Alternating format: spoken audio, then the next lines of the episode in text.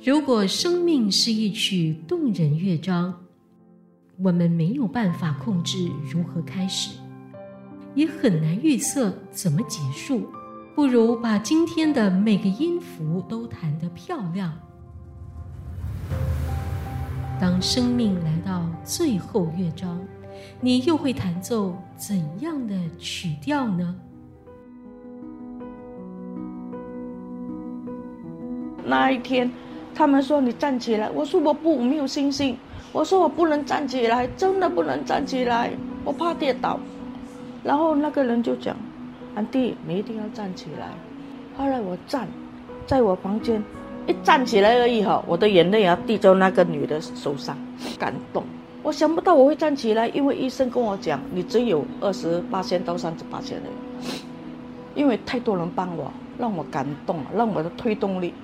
一定要站起来啊！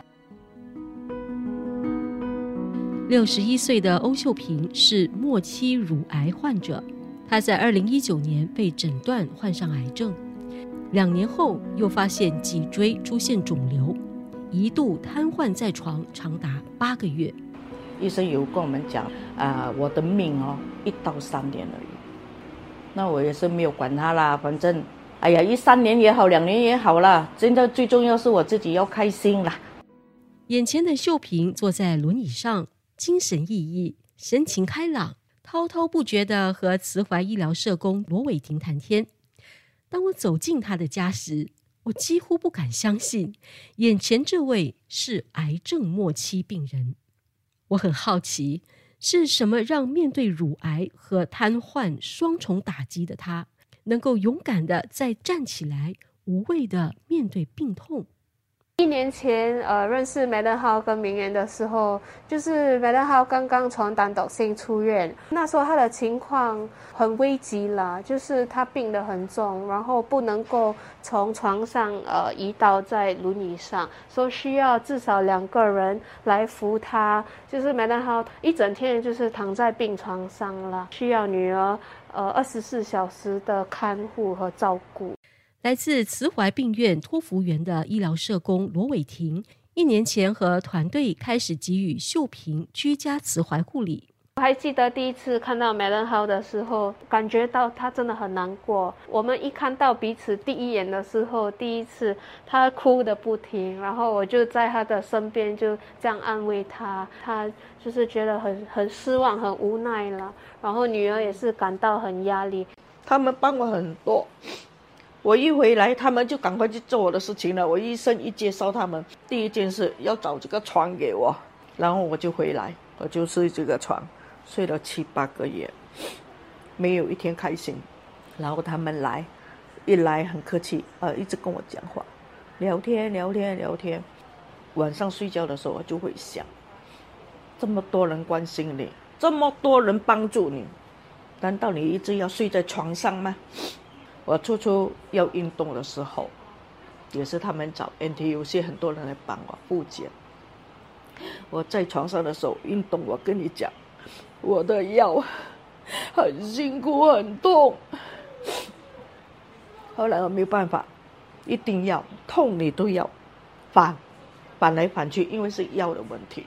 脚没有感觉，你一定要反过来的时候，往往都是打到那个脚很轻，没有感觉吗？就是一直运动，他们来帮我拉筋，运动运动，我才有今天能站起来。现在的秀萍更有信心，她还现场示范了自己是如何从轮椅上站起来。你要小心啊！来得好慢慢的。这不用怕，现在会站的比较稳了。哇！现在能站了，不会抖了，不会抖了。呀，那时候会抖。哦，出错的时候不可以啊，抖啊，抖会整个人下去了。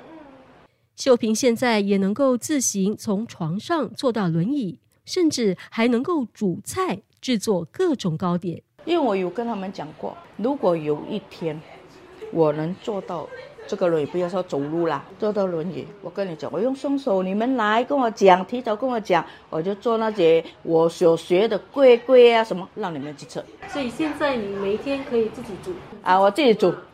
秀萍有一手好厨艺，善于烹饪各式菜肴和糕点，她也经常制作糕点和慈怀医疗团队分享。社工伟霆便鼓励他把食谱记录下来。美乐号女儿有跟我分享过，她之前是在一个酒店呃工作。负责烹饪啊，还有准备糕点。他很擅长呃煮一些娘惹潮州啊、广东的家传菜，所以呃我们团队就鼓励他，就每次他烹饪的时候，我们就会拍照，然后写一些那个食谱的步骤来分享给大家，做成一个步子。初初的时候我是不打算学这个东西啦，因为我叫我女儿学，我女儿很会，但她不要学，我骂她，哎，你不要学我的东西呀。如果我不在了，你要吃这个东西呀，你要从头去跟人家学啊！我讲，这个有学没有坏处的，因为我如果我不写给你们去学这个东西，如果有一天我真的不在了，那个东西就失传了。在生命走到尽头之前，他想自己能够留给孩子的，就是他毕生所学的食谱。托福园团队帮他实现这个愿望，将食谱印刷成书。这本书是秀萍留给孩子们的礼物，是妈妈的味道。秀萍的故事让我们看到，即使在病痛中，如果得到适当的支援，病人也能够在深渊中找到光。不过，大部分人都以为，只有在病人走到生命的尾声时，才需要慈怀疗护。根据新加坡慈怀理事会从二零一七到二零二零财政年的数据，大多数病人非常迟才接受慈怀护理。癌症病人接受转介到慈怀疗护的中位数时间是去世前的二十七天到三十五天，非癌症病人则是十一天到十三天。在成都生医院从事慈怀疗护的周木仪医生说：“更早的接受慈怀疗护，将在很大的程度上改善病人和看护者的生活素质。以前很开始的时候，的确是比较注重在那一个临终方面的那个照顾，在最后的可能三个月、半年这样子。但是现在的趋势其实是把那个慈怀。”护理啊，更在病人更早的病情的时候带进来，啊，跟他的啊原本那个治疗的医生啊做一个相辅相成的作用。比如说，当啊病人他们是刚刚罹患末期，好像肺病的的时候，他们其实还是很积极的去看他的肺。科的专科医生来接受治疗，但同时他们已经转介给我们，我们已经进去做一个可能比较呃呃小的一个啊参与啊，在症状方面一些啊讨论啊预备的方面，当这个病人慢慢慢慢啊那个治疗方面的呃。所能做的东西比较少的时候，那我们慈怀护理所占的那个呃照顾的比例就越来越高。这样子来看的话，病人就能够比较接受，因为我们在一开头就已经参与了。而慈怀疗护的介入也提供了一个环境，支持病人和家属。你你把那个疼痛、把那个症状去管理好的时候。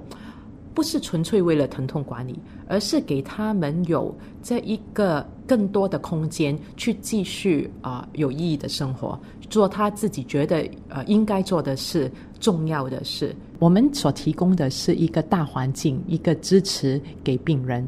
当中我们看到他们在啊最后的阶段的时候，有破裂的家庭关系得到修补，有啊不算言辞的丈夫对太太说我爱你。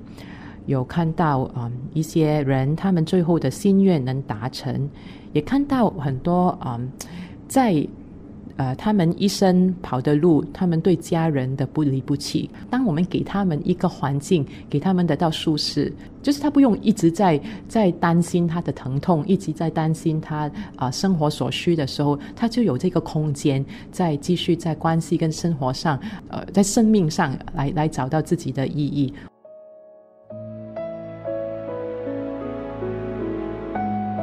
自从一年前让妈妈秀萍接受慈怀居家疗护后，女儿 Joanne 看到妈妈的改变，她也对团队的付出非常感动。最让我印象最深刻的就是，呃，我妈妈中了 COVID-19，让我没有办法忘记的就是，当他们知道妈妈中了那个病之后，担心说我也会不会说呃影响到我出去，他们真的是送一些水果，然后那种 ART kit 给我们，就我我就感觉真的是我不懂怎样去形容，但是真的就是。